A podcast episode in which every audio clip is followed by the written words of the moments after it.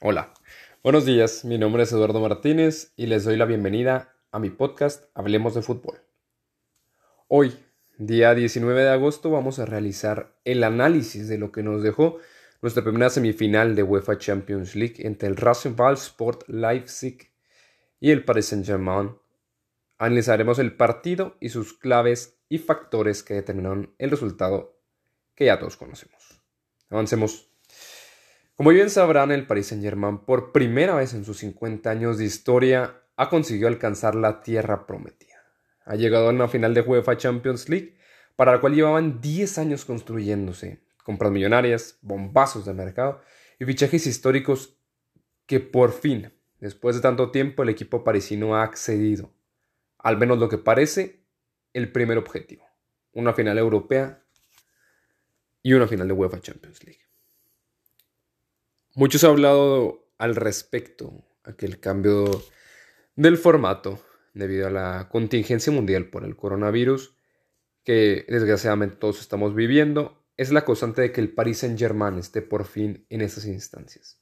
Sin embargo, también se debe aplaudir al equipo francés porque a lo largo de los partidos de cuarto de final y ahora la semifinal se ha visto muy superior a sus rivales. Si bien es cierto, en teoría le tocó el lado fácil en el cuadro, pero siempre se tiene que cumplir con el trabajo. Y si no me creen, díganle a la Juventus, al Atlético de Madrid y al Manchester City, que ya sucumbieron ante rivales de menor jerarquía, como lo es el Rasenball Sport Leipzig y el Olympique Lyonnais. Entonces, bien. Comencemos con las claves de este partido, que sin duda yo creo que se debe empezar a analizar desde el parado táctico. Paris Saint Germain salió con toda la carne al asador con los regresos de Ángel Di María y de Kylian Mbappé. En la línea del fondo, bueno, tenemos primero que nada como portero sustituto al español Sergio Rico, el cual estaba sustituyendo al costarricense Keylor Navas después de una pequeña lesión que sufrió en el partido en contra del Atalanta de la semana pasada. El español Rico comenzó este partido y enfrente de él se encontraba una línea de cuatro conformada por el lateral izquierdo español Juan Bernat, el francés Kim Bempe, el capitán Thiago Silva y el alemán Tilo Kerer. Enfrente de los mismos, en el medio campo relativamente defensivo, hay que decirlo, se encontraba Leandro Paredes, el argentino, como el interior izquierdo, Marquinhos como el contención y del otro lado el ex Manchester United y Athletic de Bilbao, Ander Herrera. Pues bien, en punta se marca el regreso de Ángel Di María y de Kylian Mbappé, acompañados evidentemente por el comandante de este equipo, Neymar Jr. El Leipzig realizó modificaciones respecto al partido pasado ante el Atlético de Madrid y los de Nagelsmann partieron en la portería con Gulasi. Eh, bueno, una línea, una formación 4-1-4-1 en teoría, conformó la línea del fondo por Angeliño, español, Klosterman, Upamecano la sensación de la semana pasada con su gran, gran partido en contra del Atlético de Madrid y Mukiele en el costado derecho. Campbell como un único contención, el esloveno, ex Bayer Leverkusen, y enfrente de él una línea de cuatro conformada, la verdad es que por bastante creatividad, por Nkunku, el ex Paris Saint Germain, Dani Olmo, el recién llegado del Dinamo de Zagreb, Marcel Savitzer y Konrad Leimer. Y como único punta, el danés Yusuf Pulsen. Pues bien, viendo analizado las formaciones de, de los equipos, creo que desde el parado inicial ya se notaba cierto respeto por parte de el equipo del Rasenball Sport Leipzig enfrente del Paris Saint Germain, sabiendo evidentemente que ellos partían como una víctima. Creo que la diferencia es que el Rasenball Sport Leipzig, comandados por eh, Julian Nagelsmann, el jovencísimo director técnico que ha sido uno de los mejores a lo largo de estos últimos años en el fútbol europeo, quiso jugar su juego y, e intentó reiteradas ocasiones salir jugando desde la línea del fondo. Creo que el mister alemán se equivocó en esta ocasión. Y es que, como se pudo apreciar a lo largo de todo el partido, el Paris Saint-Germain tenía una presión muy, muy, muy alta. Y ya sabemos qué pasa cuando se presiona alto y se sale mal jugando, ¿verdad, Barcelona?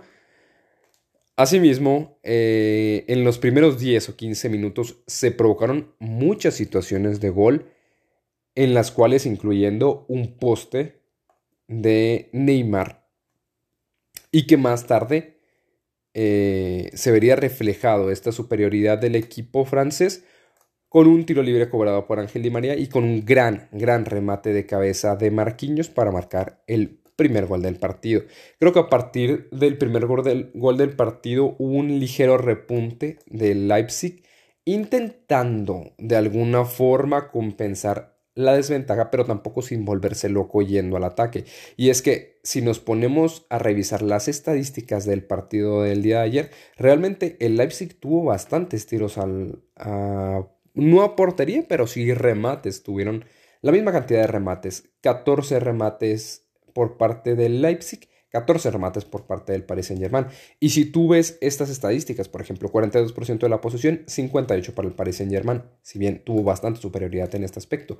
Pero el aspecto más importante son los 3 tiros al arco y los 9 tiros al arco que tuvo el Paris Saint-Germain. Es decir, hay una diferencia muy importante en cuanto a esta situación. Pues bien, el Paris Saint-Germain aprovechó al máximo todas las oportunidades que tuvo, a diferencia del, del Leipzig, que si bien tuvo aproximaciones, no inquietó de manera tan importante a Sergio Rico, siendo que en teoría Rico es el portero suplente, no en teoría, lo es el portero suplente de Keylor Navas, que en esta ocasión no estaba presente debido a la lesión que presentó en el partido pasado y que tú dices, bueno, si tiene esta desventaja tu equipo, si es un portero suplente, tal vez comete un error. Hay que hostigarlo, hay que intentar tiros de larga distancia, hay que cambiar algo en nuestra, en nuestra situación, pero el Leipzig siguió jugando exactamente de la misma manera. Me parece que el Paris Saint Germain fue superior en todo momento, nunca se le vio incómodo, nunca, de hecho se le vio mucho más cerca del cuarto gol que del tercero. Eh, a partir de que cae el segundo gol de Ángel Di María, me pareció que todos dijimos, ¿sabes qué? Hay que apagar la tele y nos vamos porque era muy difícil, al menos por lo que se estaba presentando en los primeros minutos del partido, que cambiara algo en, en esta situación. Pues bien, después de que inicia la segunda parte, el Paris Saint-Germain anota inmediatamente a los 10 minutos. En el minuto 55, un gol por parte de Juan Bernat, en el cual hay un error defensivo eh, por parte de Mukiele en el cual había una supuesta falta que su servidor nunca logró apreciar y que provocó la asistencia de Ángel Di María y el gol de cabeza de Juan Bernat. Pues bien, yo creo que ante esta situación ya no quedaba más que decir. Yo creo que todos apagamos el televisor y dijimos, ¿sabes qué? El Paris Saint Germain llegó a su primera final de UEFA Champions League.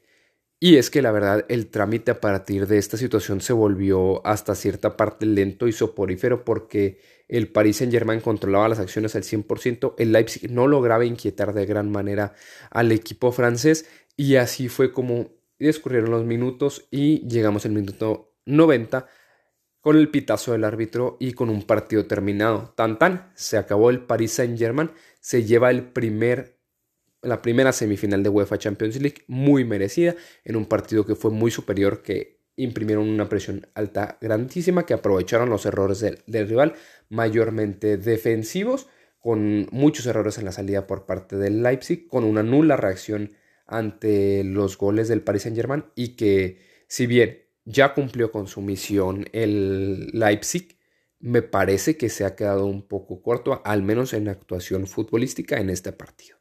Creo que todos esperamos un poquito más del Leipzig. Creo que no mucha gente creía imposible, eh, bueno, posible que el Leipzig pasara a la final en contra de un potencial Bayern Múnich, del cual ya hablaremos en el siguiente episodio de, de este canal, eh, respecto al análisis previo y después el análisis posterior de el partido entre el Olympique Lyonnais y el Bayern Múnich, pero eso ya es tema de otro episodio.